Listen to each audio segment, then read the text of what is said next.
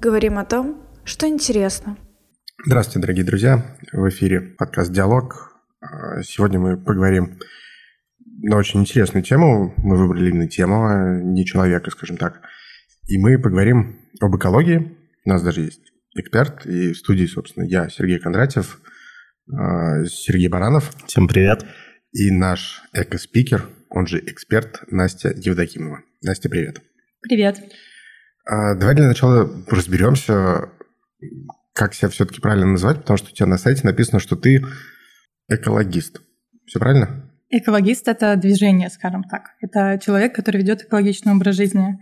А если мы говорим именно про профессиональную деятельность, то это эко-просвещение и эко-консультирование.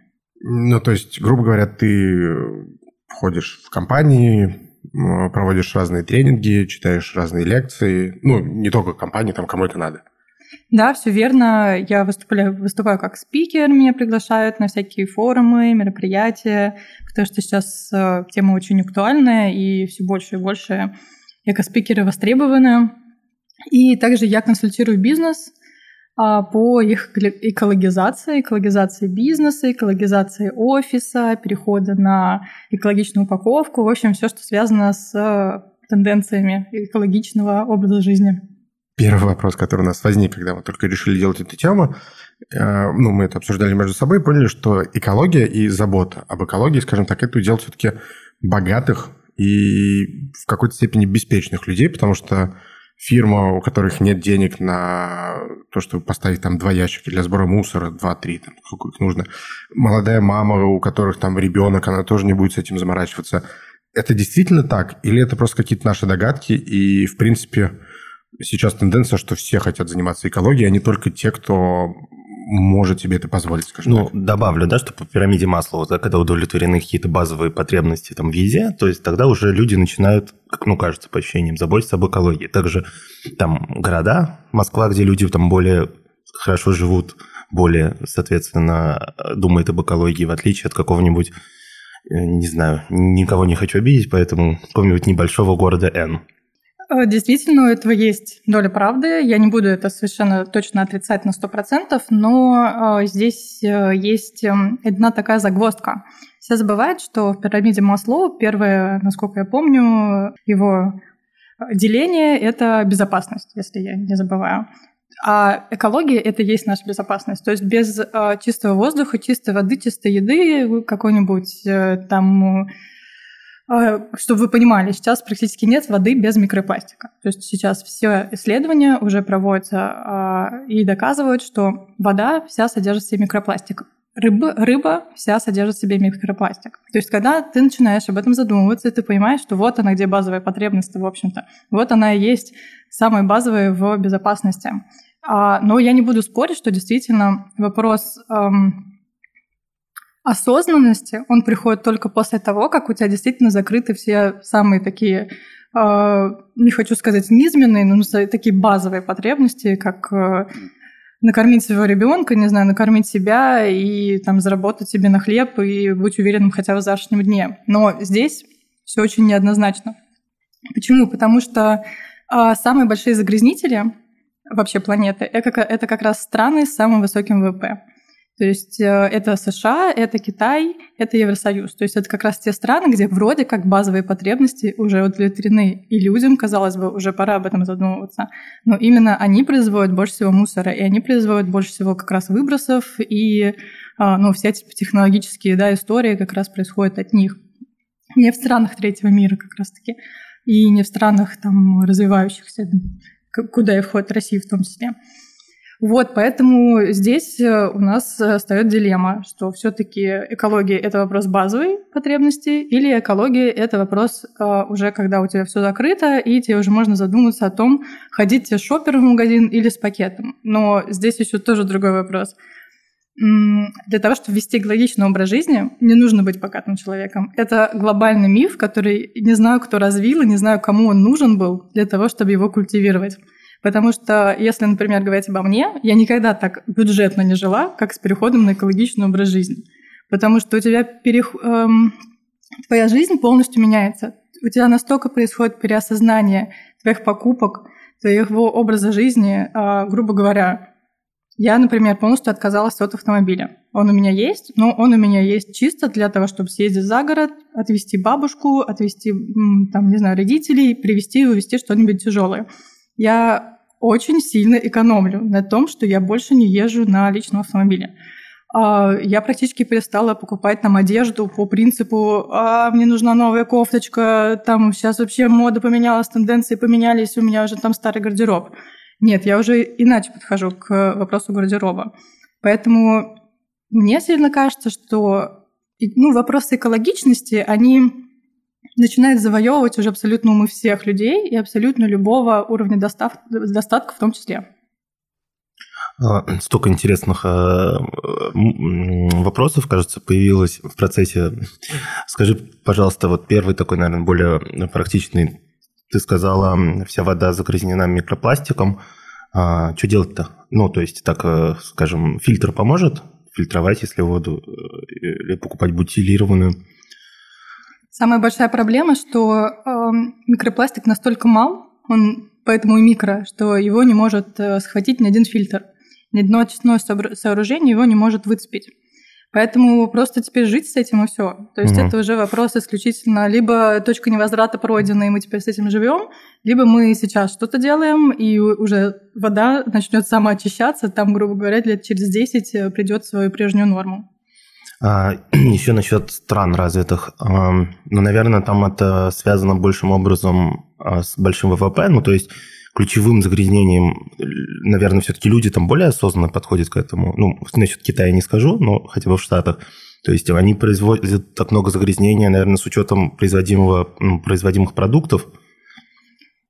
Да, конечно, потому что у них э, очень большой э, процент эм, потребления, в первую очередь. Из-за того, что у них большой э, выбор, у них большой высокий достаток просто на душу населения, на семью, они могут себе позволить э, больше покупать, больше тратить, э, чаще что-то менять. И поэтому, да, у них просто больше возможностей покупать новые товары. Угу. И то, что говоришь, сейчас все больших людей охватывает вот эта вот тема. Эта тенденция актуальна только для Москвы или же, ну, там, Москвы-Питера или по всей России? Я не могу судить, конечно, и говорить за всю Россию, но, например, совсем недавно ко мне пришел клиент из Якутии.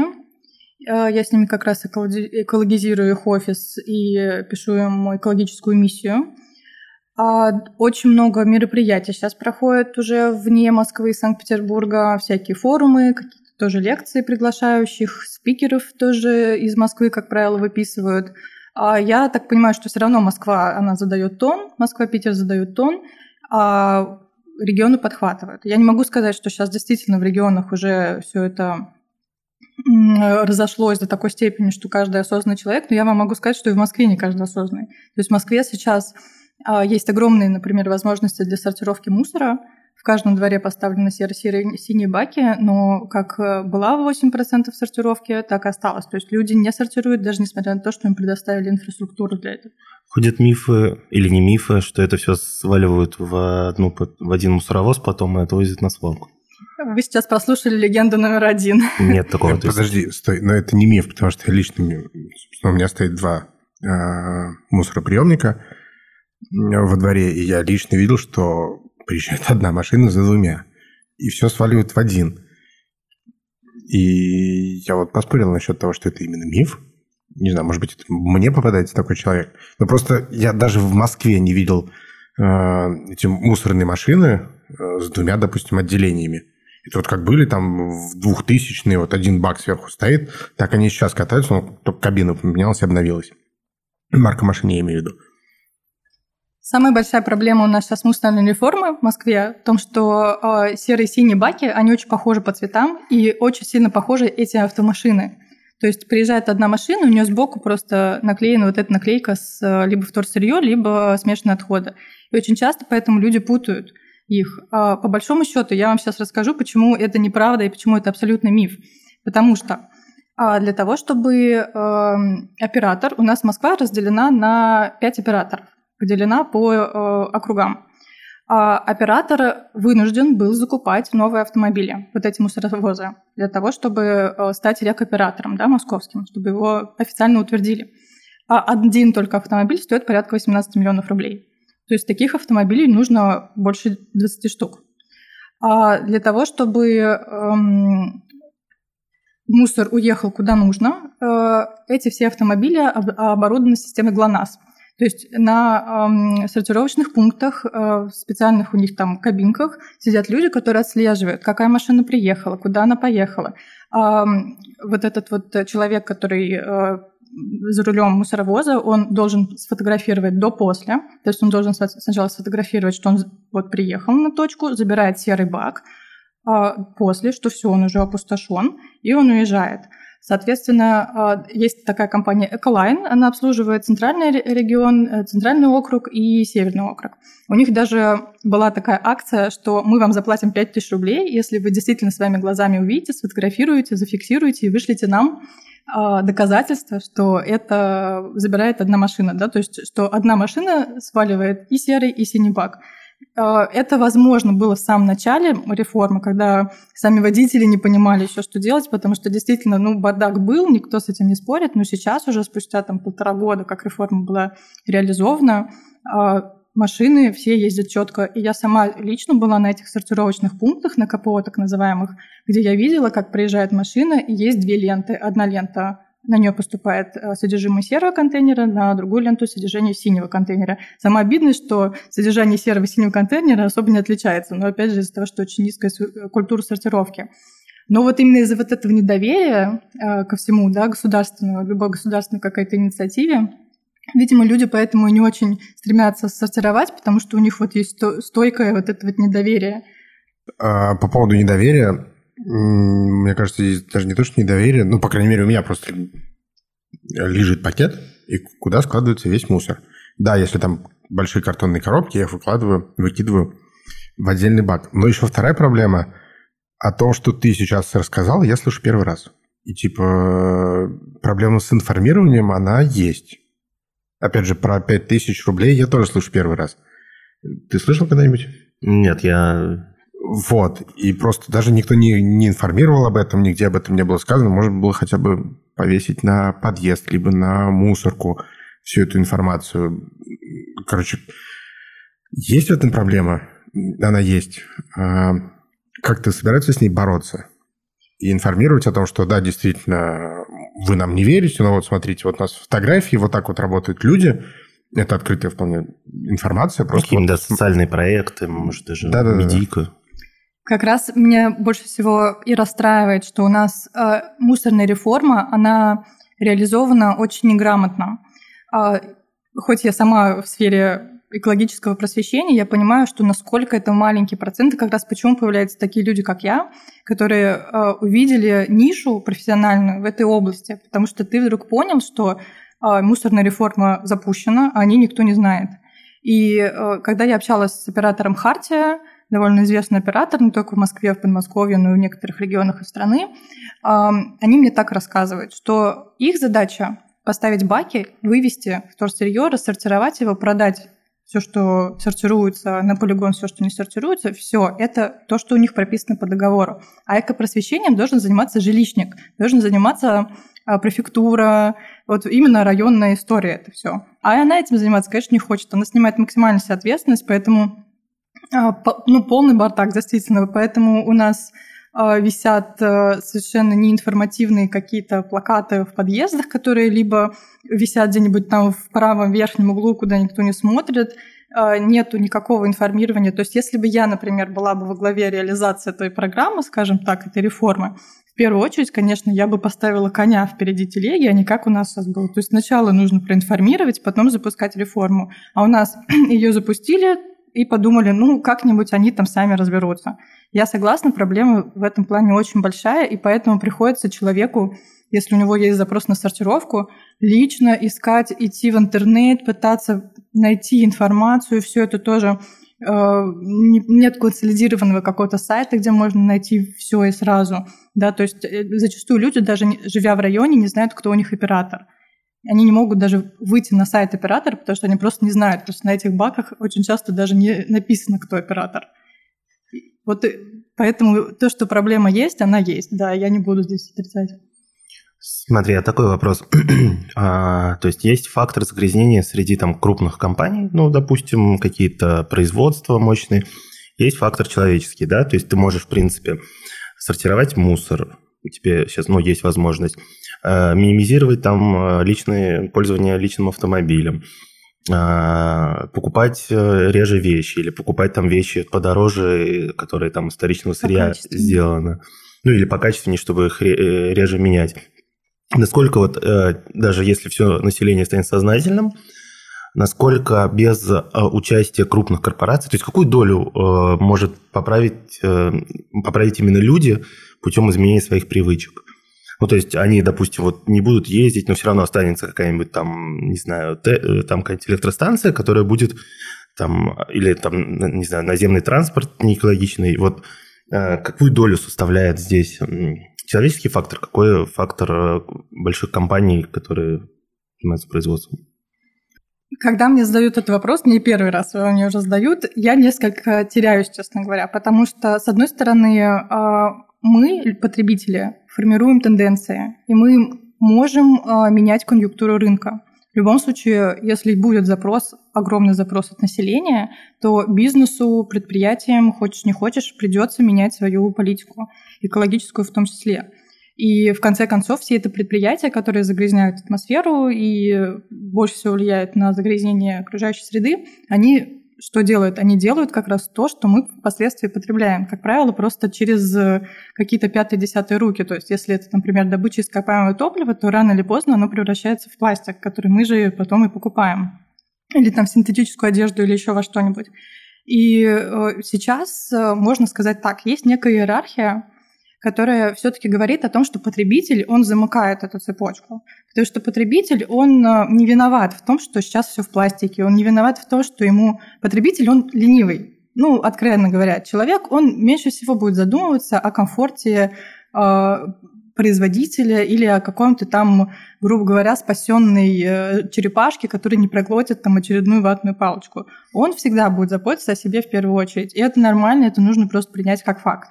И э, если мы сейчас говорим о иерархии, то, конечно, сначала это должна была быть э, государственная история, то есть они должны предоставить э, субсидии, они должны предоставлять инфраструктуру, э, вводить законы, политику вести зеленую.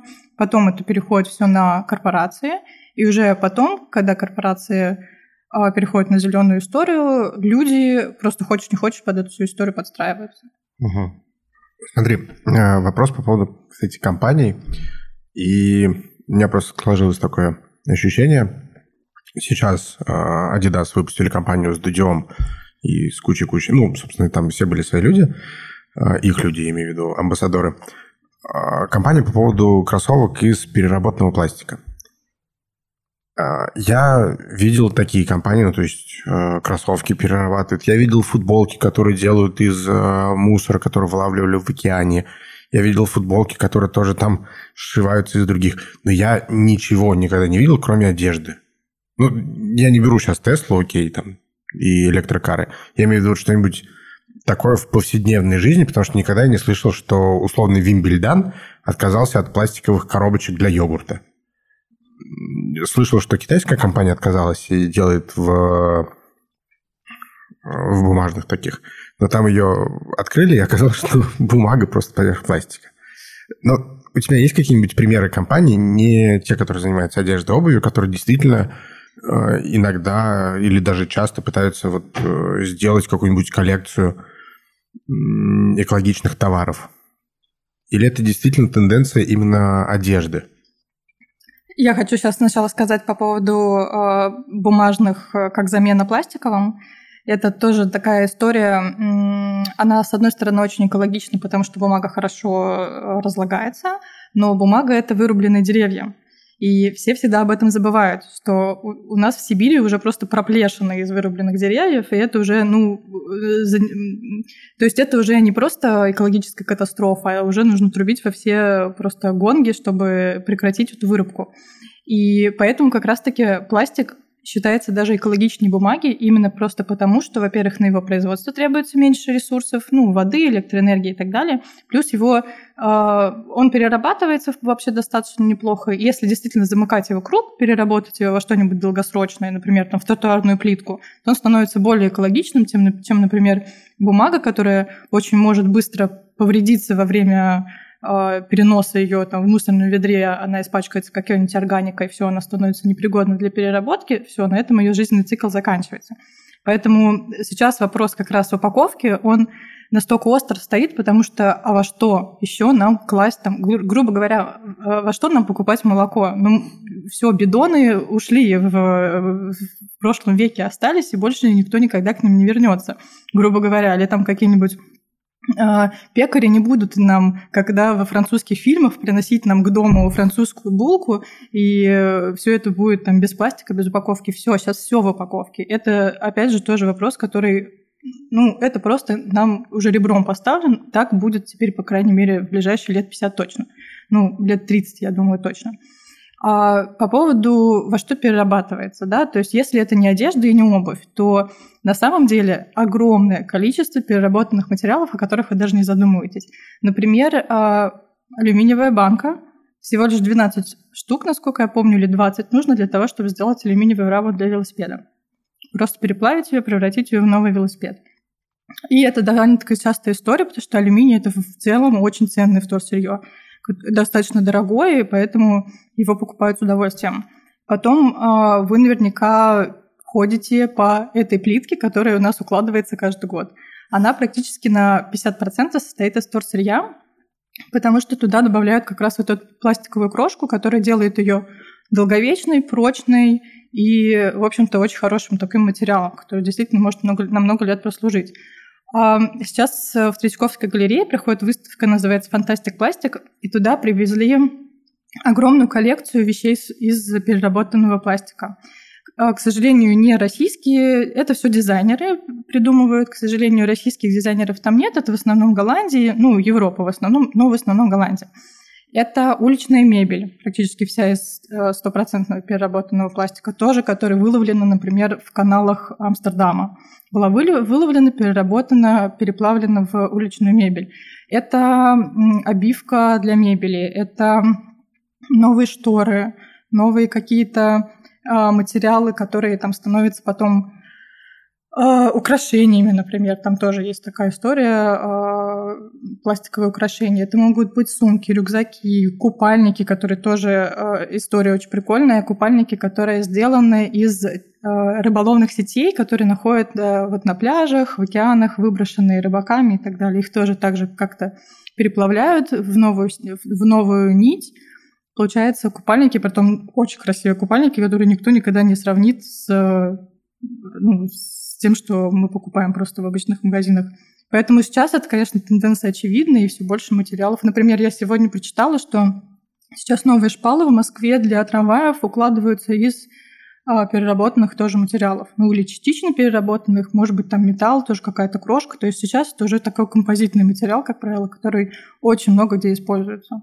То есть, смотри, а не возникает тогда вопроса, что, э, скажем так, опять же, мэрия Москвы не информирует о том, что новые шпалы там из переработанного сырья, потому что это ну, не особо интересно, это, конечно, похвально, но обывателям не интересно. А Adidas это делает, ну, скажем так, для хайпа, потому что кроссовки не из переработанного а, пластика, ну, условно, который на мне там можно купить за 3000, а те, которые они рекламируют сейчас, будут продаваться там 8-10 тысяч это, ну, скорее всего, ты точно не ответишь, но твои предположения, что это действительно делается только ради хайпа, потому что тем такая популярная и сейчас на волне, либо действительно условно Adidas заботится об экологии и показывает тем самым, что да, мы заботимся об экологии.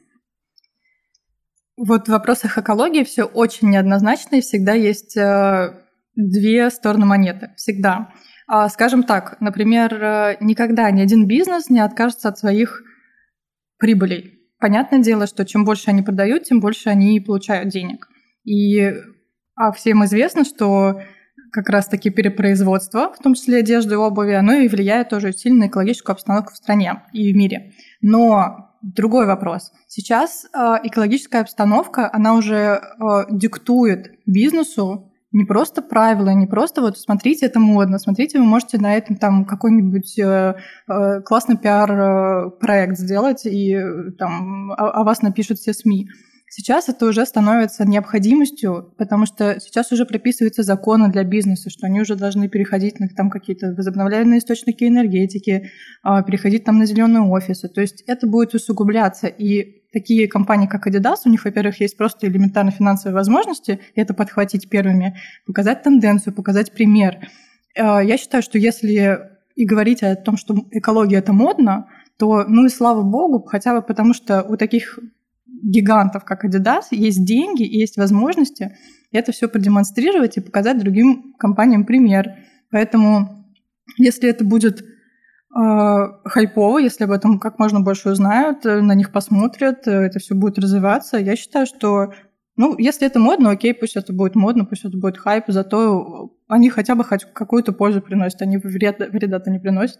Ну да, пускай наживаются, но при этом наживаются, хайпуют, но все равно при этом они ну, да. приносят пользу. Плюс есть. А подожди. А, подожди. Ну, у меня вопрос прямо в тему. Да у меня уже тема вот, двум, сообщениям ранее. А. Мне про пластик надо. Так подожди, чтобы соединить две темы, кроссовки Adidas тоже из переработанного пластика.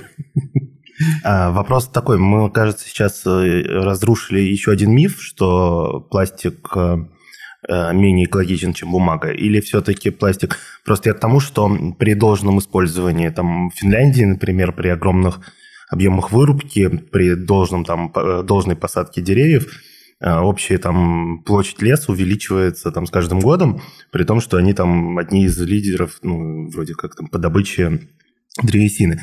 Если с умом относиться, то есть высаживать деревьев больше, чем э, потреблять, все равно, э, там, с учетом того, что сказала, э, ну, энергии меньше затрачивается на переработку, ну, на производство пластика, и то, что переработка пластика реально, потому что я думаю, многие считают, что, кстати, пластик не перерабатывается в принципе. У меня, например, было такое ощущение. Я почему-то был уверен, что пластик – это то, что э, не перерабатывается нормально. То есть все, что все-таки экологичнее, бумага или пластик? Скажем так, Пластик – это прекрасный материал. Его абсолютно точно не нужно хейтить и не нужно его демонизировать, потому что э, пластик сейчас есть везде, и он очень сильно облегчил жизнь человечеству, скажем прямо. То есть он сейчас в самолетах, он сейчас э, все корпуса э, медицинских аппаратов сейчас сделаны из пластика. Э, огромная совершенно медицинская история, сейчас тоже вся пластиковая. Они, это спасает жизнь в прямом, в прямом смысле слова. А пластик, он э, в автомобилях, он э, в каких-то там историях, которые помогают людям. А другой вопрос, как мы его используем, насколько мы его нерационально используем. То есть сейчас, к сожалению, пластиковая история такова, что мы его используем 10 секунд и выбрасываем. Вот в чем самая большая проблема.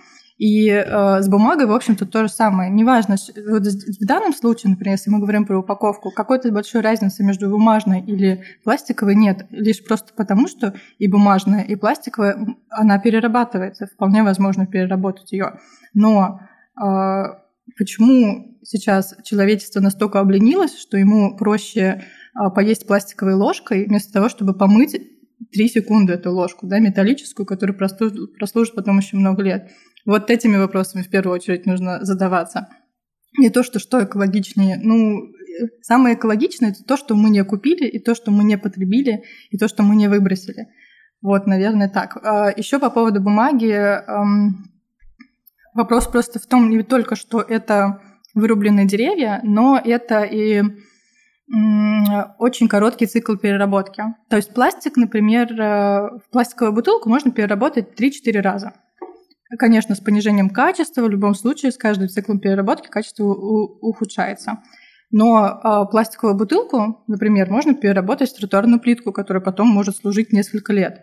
Или в какую-нибудь уличную мебель, которая может 50 лет простоять. А бумажная история, она перерабатывается да, во вторичную целлулозу, которая, например, может стать, может стать, ну, не знаю, там, туалетной бумагой. То есть в любом случае она превратится потом в мусор. В любом случае закончится ее цикл очень короткий. Поэтому все экологично, если вы сдаете это на переработку, и все не экологично, если это заканчивает вашу жизнь, ее жизнь, этой, э, жизнь этого предмета в мусорном ведре, скажем так. В Китае, кстати, э, когда купили джерки, ну, мясо, э, пластиковая упаковка, открыли ее, там каждый кусочек мяса лежал в отдельной пластиковой отдельной пластиковом пакетике. То есть после Боль употребления осталось... Даже мне стало больно, потому что осталась реально куча, вот, куча мусора из, из этой упаковки. Китай, кажется, да, в этом плане. Еще... Ну, не только Китай, мы на самом деле тоже недалеко ушли. Если мы придем в магазин какого-нибудь условного вкусвилла и пойдем в какие-нибудь э, сладкие где стоят все эти сладости, и возьмем какие-нибудь конфеты, мы берем упаковку конфет, и там каждая конфета будет тоже завернута в отдельную а, бумажку. Как правило, такие бумажки еще и не перерабатываются или очень трудно перерабатывать. Поэтому это просто а, производитель, который же не знают, как им еще выпендриться, как им еще э, привлечь покупателей, да, своей какой-нибудь упаковкой, очень какой-нибудь забористой. Поэтому вот они э, меньше всего думают об экологии, они в первую очередь думают о том, об условной безопасности. Просто, к сожалению, сейчас в умах людей одноразовое равно безопасное, да, одноразовое равно гигиеничное. И тоже от этого нужно уходить, просто вот бежать от этой э, риторики как можно дальше, потому что как раз-таки, если мы говорим про какие-нибудь одноразовые бахилы, которые заполонили все поликлиники, то они и пользы никакой не несут. То есть они не делают тебя защищенным от инфекций. Ну, не делают, как, как бы ты этого не хотел. Но и при этом, при всем, они очень сильно э, загрязняют атмосферу, загрязняют природу, их невозможно переработать. Вот. И тем более каким-то образом Финляндия и вообще страны, в которых есть зима, Канада, например, умудряется выживать без бахил. А вот в, в Россию они пришли, поселились здесь и ни в какую не хотят уходить, как бы экологисты не били уже во все трубы. Поговорим теперь давай про Россию. И вопрос такой, как вообще наша страна или государство заботится об экологии? Потому что я, допустим, не вижу, что вводятся какие-то новые законы по этому поводу.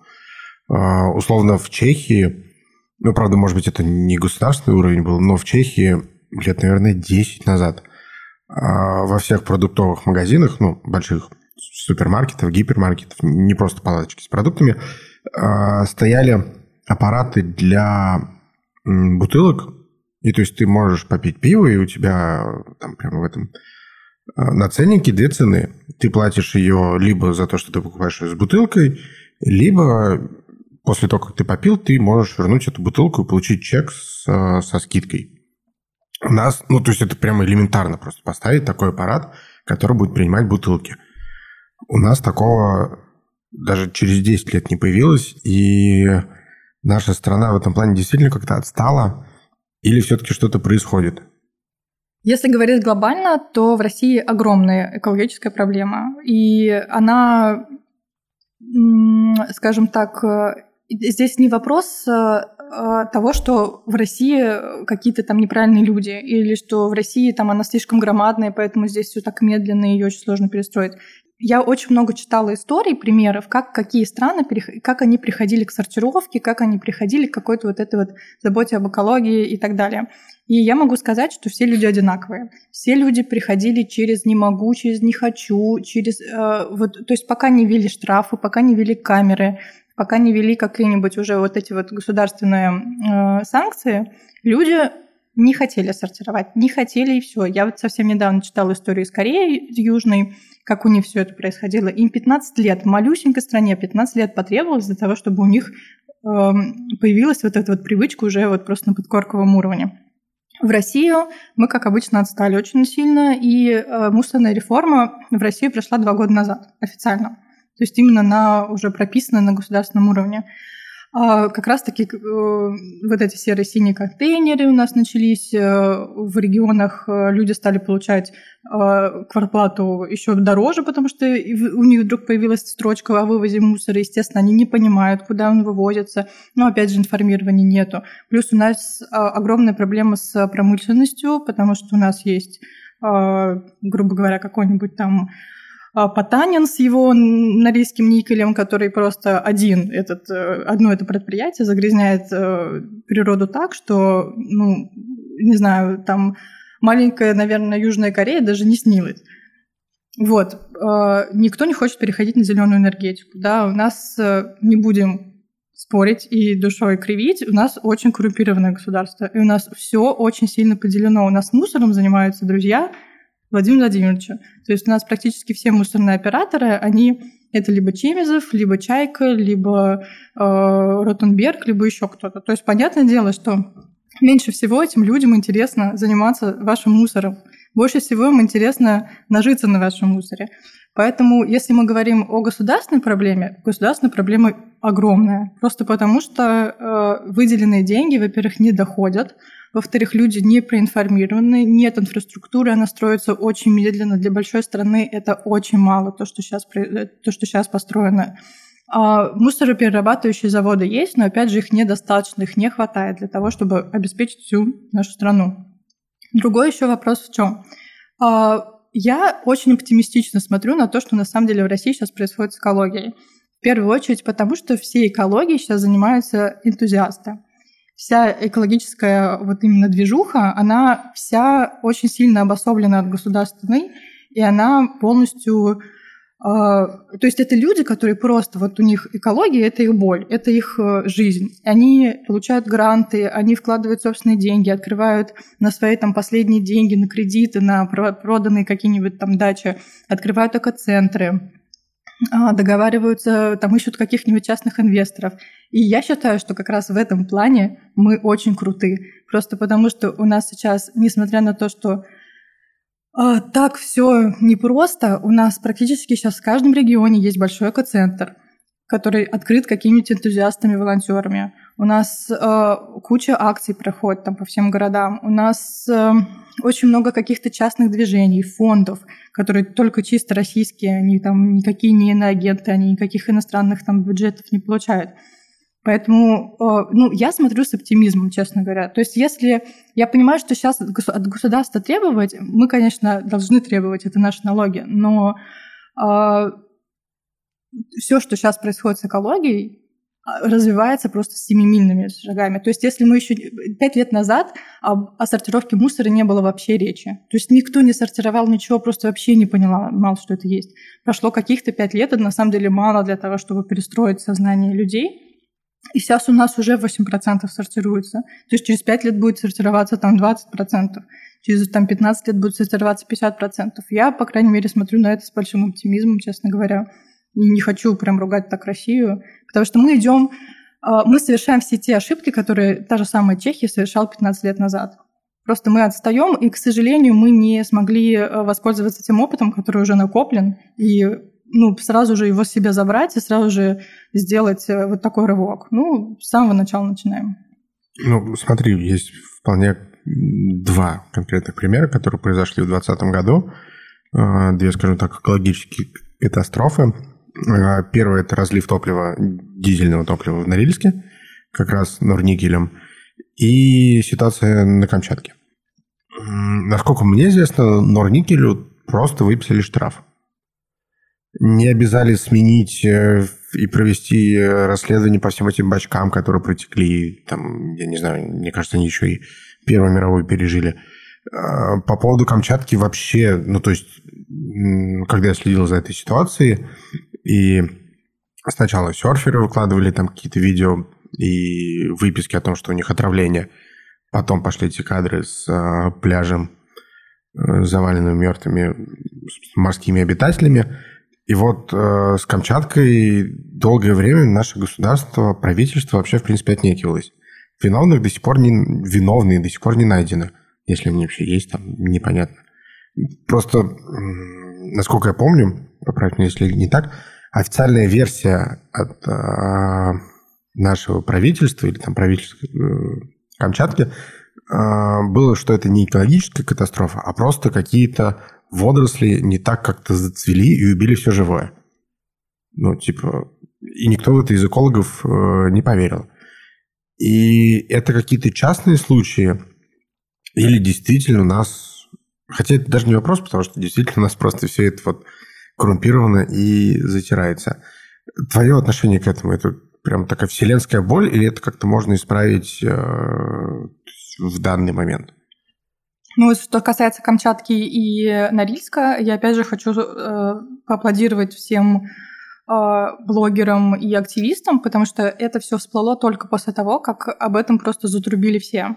Как об этом написал Дудь, да, как об этом написали серферы. Опять же, поэтому мне кажется, что есть э, повод для оптимизма, потому что у нас достаточно сильное гражданское общество, которое, ну, хоть мало-мальски, но влияет на ситуацию. И именно поэтому, потому что Норникель вдруг оказался просто самой обсуждаемой темой, когда, при том, что экология – это вообще очень мало обсуждаемая тема, никому она не интересна. И тут вдруг это стало просто э, предметом обсуждения номер один. На Рильску выписали колоссальный для России штраф. Это порядка 146 миллиардов рублей.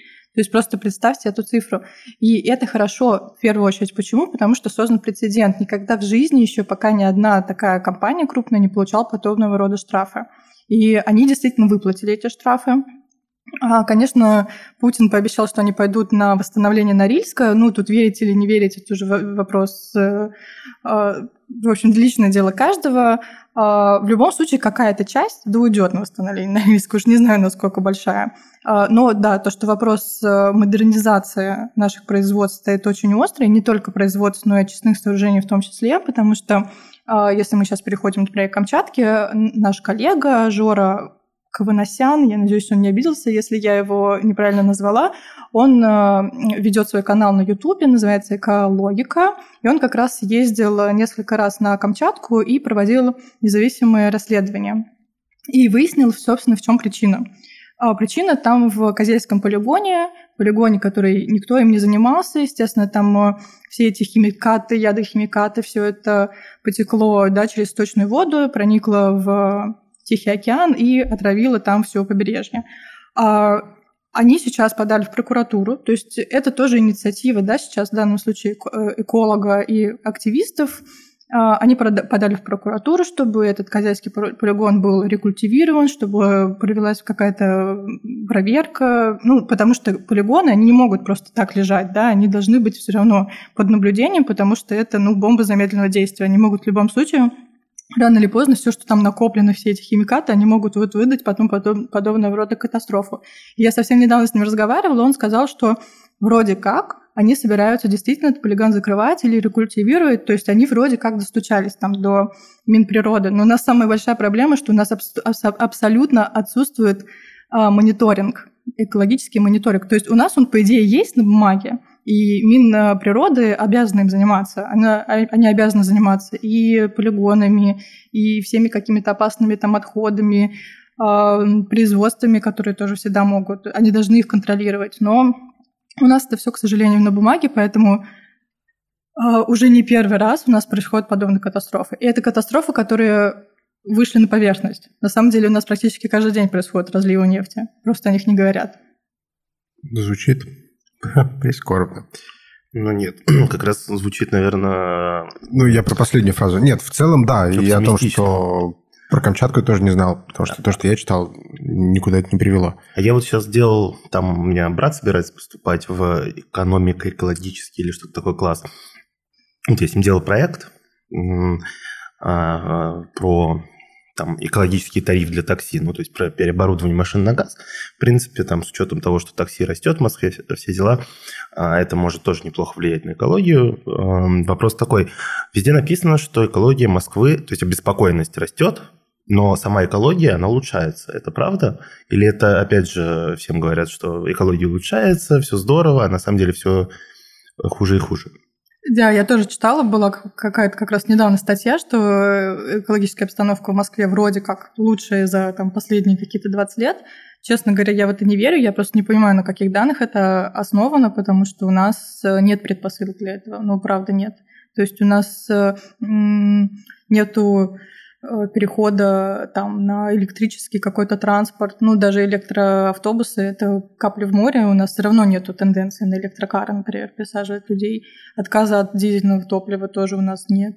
У нас э, по периметру в Москве стоят мусоросжигательные заводы в каждом практически э, в каждом округе, которые тоже огромные токсичные вещества выкидывают. Ну, Просто, может быть, я не очень углубилась в эту историю, может быть, они прикладывали какие-то доказательства, на чем это основано.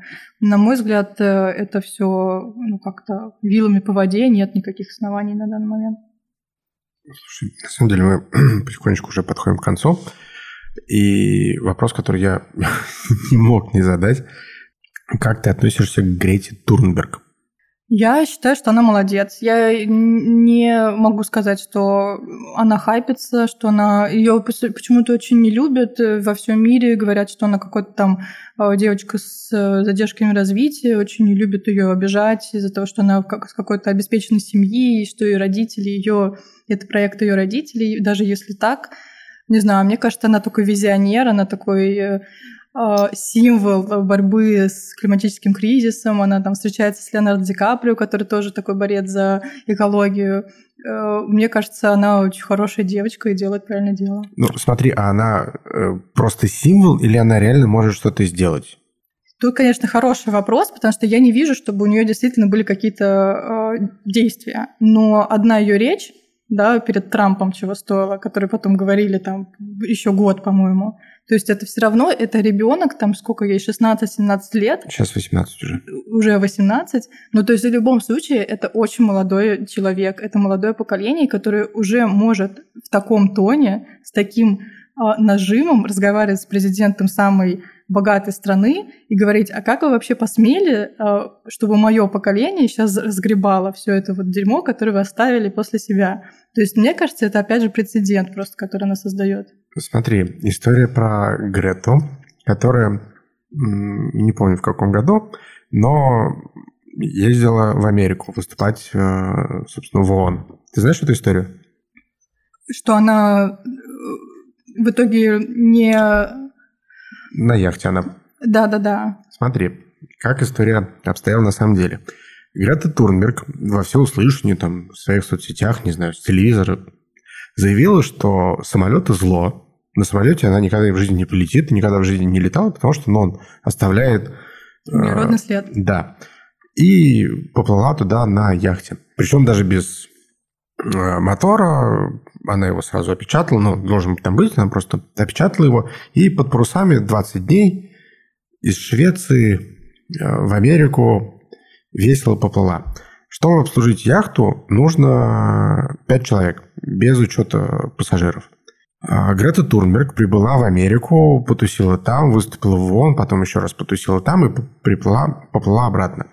Но люди, которые, собственно, экипаж яхты, с ней из Швеции приплыл в Америку, улетел в Швецию, а потом второй экипаж из Швеции прилетел в Америку. То есть два рейса вместо одного но все думают, что Грета Турмик такая молодец. И, ну вот, у меня есть сомнения, действительно ли она молодец, или это просто какое-то лицемерие, потому что, ну, полети ты самолетом, ну, ты все равно спасешь экологию, не твоя команда будет летать два рейса вместо одного. Ну, рейсов-то получается два и так, и так. Ей же возвращаться надо было. Ну, а, ну, да. Я имею в виду два и так, и так, окей, согласен. Но в любом случае яхта это тоже не самый экологичный вид. Я имею в виду производство даже яхты, это тоже такая вот куда более вредная штука, чем производство самолета, насколько я понял из статьи, которую читал перед этим. Может быть, она просто э, еще слишком юная, у нее есть какой-нибудь юношеский максимализм, и она просто захотела продемонстрировать, что вот смотрите, э, есть другие способы передвижения. Я не знаю, я не могу залезть в ее голову и понять ее мотивы. Э, я не могу Никогда в жизни я против экоактивиста не скажу, что он лицемер и делает что-то плохо, потому что я в любом случае за нее. Я знаю, что что бы ты ни делал, ты в любом случае оставляешь после себя экологический след. Меня, у меня есть ТикТок, и я в этом ТикТоке каждый день выслушиваю, насколько я а, неправильно живу, не экологично, и вообще, а, что я только о себе не выслушала. Потому что, а, вы носите одежду, вы в любом случае живете, дышите, что-то едите, и вообще уходите в лес, живите там в юртах каких-нибудь, питайтесь грибами с ягодами, вот тогда мы с вами поговорим. А, есть люди, которые действительно считают, что можно либо вот на 100% экологично жить, это значит вообще либо умереть прямо сегодня здесь э, во имя экологии, э, либо там э, уйти в, в пещеры и вернуться в каменный век, а, ну, либо продолжать жить как есть. Хотя на самом деле сейчас как раз тенденция такова, что ты можешь жить экологично, сохраняя при этом комфортный уровень жизни. Просто а, более осознанно и более, ну, как-то находя какие-то альтернативы, да, какой-то вот этот баланс в любом случае можно держать. Я думаю, что Грета Дунберг тоже в любом случае она что-то ест, она что-то носит, она в любом случае э, этот углеродный след доставляет. Слушай, а скажи, ну, все-таки если так рассматривать, э, ну, согласись, она ведет себя достаточно вызывающе, ну, то есть э, нестандартно, скажем так. При этом э, люди воспринимают ее как, э, там, ну, символ движения, не наносит ли это движению вред? Или даже такое поведение, оно все равно даже негатив, позитив, главное, чтобы акцентировать внимание на этом. Слушай, мне кажется, это как, э, прости, я даже могу ответить, как с Adidas, то, что мы отвечали, э, отвечали ранее, в любом случае будет какой-то позитив. Ну, то есть, если об этом говорить, окей, черный пиар тоже пиар. Вот просто такой ответ. Я коротко отвечу за Настю, надеюсь, она не обидится. У меня есть последний вопрос, который, наверное, самый важный. Ну, Настя, ты, ты согласна с этим? Ну, ей даже сейчас э, какой-то памятник поставили. Я думаю, если уж она это движение возглавила, ну, пускай. Окей. Ну вот. Да, сорян, что я так э, перехватил спич. Последний вопрос, наверное, самый важный для всех, кто дослушал до конца. Я надеюсь, это будет... Больше 16 а. человек. А, да, я просто думал, ты чихнуть хочешь. Так вот, последний вопрос. Э, вот, допустим, я захотел стать экологистом. С чего мне начать? С сортировки мусора, с покупки э, переработанной одежды, либо есть что-то такое прямо, либо стирать пакеты, в конце концов. А самое главное – это прочитать или я сейчас скажу, а вы потом прочитаете. Есть такой принцип Zero Waste. А, он э, состоит из нескольких иерархий. Первое — это reuse, reduce и recycle. Да, то есть а, откажись, используй повторно и перерабатывай. То есть в первую очередь, что нам нужно, это от чего-то отказываться. Отказываться, например, от пакетов на кассе, отказываться от э, не знаю, там, каких-то одноразовых вещей в пользу многоразовых. То есть замените э, одноразовые кружки на многоразовые, одноразовые бутылки на многоразовые, а, и начинайте сортировать. Отличный совет. Я надеюсь, все, кто дослушал до конца, 16 человек, будут следовать этим советам. Ну, 16 уже хоть что-то. А, и на этой прекрасной ноте, о том, что все-таки каждый может начать себя и помочь тем самым планете – заканчиваем мы сегодняшний выпуск. Э, в студии был, собственно, я, Сергей Кондратьев, э, Сергей Баранов. Всем счастливо. И наш гость, как эксперт, Настя Евдокимова. Всем спасибо, всем пока.